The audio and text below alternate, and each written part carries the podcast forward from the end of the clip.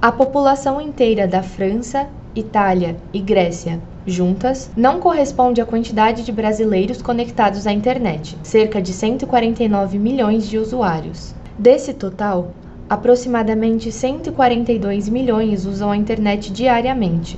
Esse elevado índice não exclui os jovens e crianças, como mostra a pesquisa TIC Kids Online, divulgada pelo Comitê Gestor da Internet no Brasil. De acordo com o estudo, 95% da população entre 9 e 17 anos é usuária de internet no país, valor que corresponde a 25 milhões de pessoas. Tereza Cristina Rebolho Rego, professora de Psicologia da Educação da Faculdade de Educação da USP, explica que, para as crianças, um dos principais problemas relacionados ao uso da internet está no seu acesso sem supervisão, é extremamente importante lembrar que as crianças, especialmente as menores, não têm condições nem maturidade suficiente para enfrentar certos desafios colocados pelo ambiente digital, dentre eles o cyberbullying, as redes de pedofilia, os apelos da mídia sensacionalistas, fake news, etc. Elas precisam da ajuda de adultos, em especial dos pais e professores, para aprender a fazer um uso crítico, criativo e responsável das mídias e tecnologias disponíveis. Mas um dos perigos que considero ainda mais grave diz respeito ao aos apelos para o consumo. Como sabemos, a internet é movida principalmente por interesses mercadológicos. Apesar de ser uma prática ilegal, a publicidade infantil não só ainda acontece no ambiente digital, como muitas vezes se dá de forma quase imperceptível, camuflada em conteúdos aparentemente inofensivos. Né? Isso é um problema sério, pois as crianças constituem públicos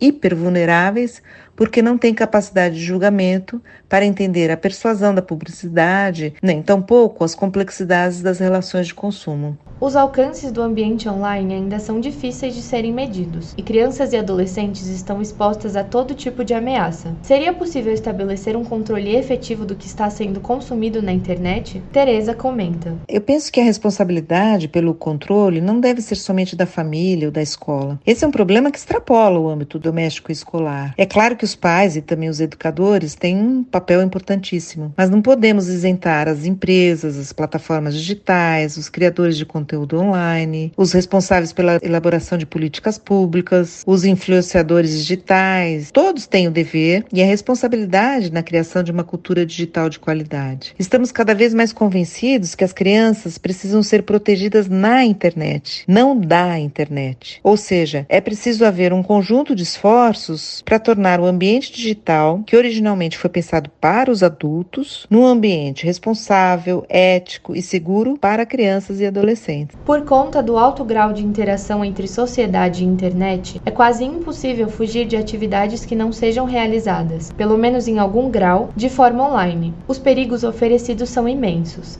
mas proibir e condenar seu uso não é a solução. Para Teresa, é preciso que crianças e jovens encontrem o equilíbrio, a fim de praticar um consumo consciente da internet. Precisamos sempre tomar cuidado para não demonizar ou supervalorizar a importância das tecnologias digitais, da internet na vida das pessoas de modo geral. Obviamente existem excessos, riscos eminentes, distúrbios que já vêm sendo diagnosticados decorrentes do uso abusivo compulsivo e descontrolado, por exemplo, das redes sociais, tais como problemas relacionados à obesidade infantil, erotização precoce, consumo precoce de tabaco e álcool, estresse familiar, banalização da agressividade, violência, etc. Mas acho que muito eh, depende também do modo como os sujeitos se relacionam com o universo digital. Mais do que isso, qual é o lugar que essas práticas ocupam na vida das pessoas? Então, no caso das crianças, é preciso perguntar por quanto tempo ficam conectadas? Contam com a supervisão, mediação de um adulto? O que mais fazem da vida? Têm amigos? Saem de casa? Interagem com as pessoas, com a natureza? Praticam esportes? Tem tempo para brincar? Tem outras experiências além de navegar na internet?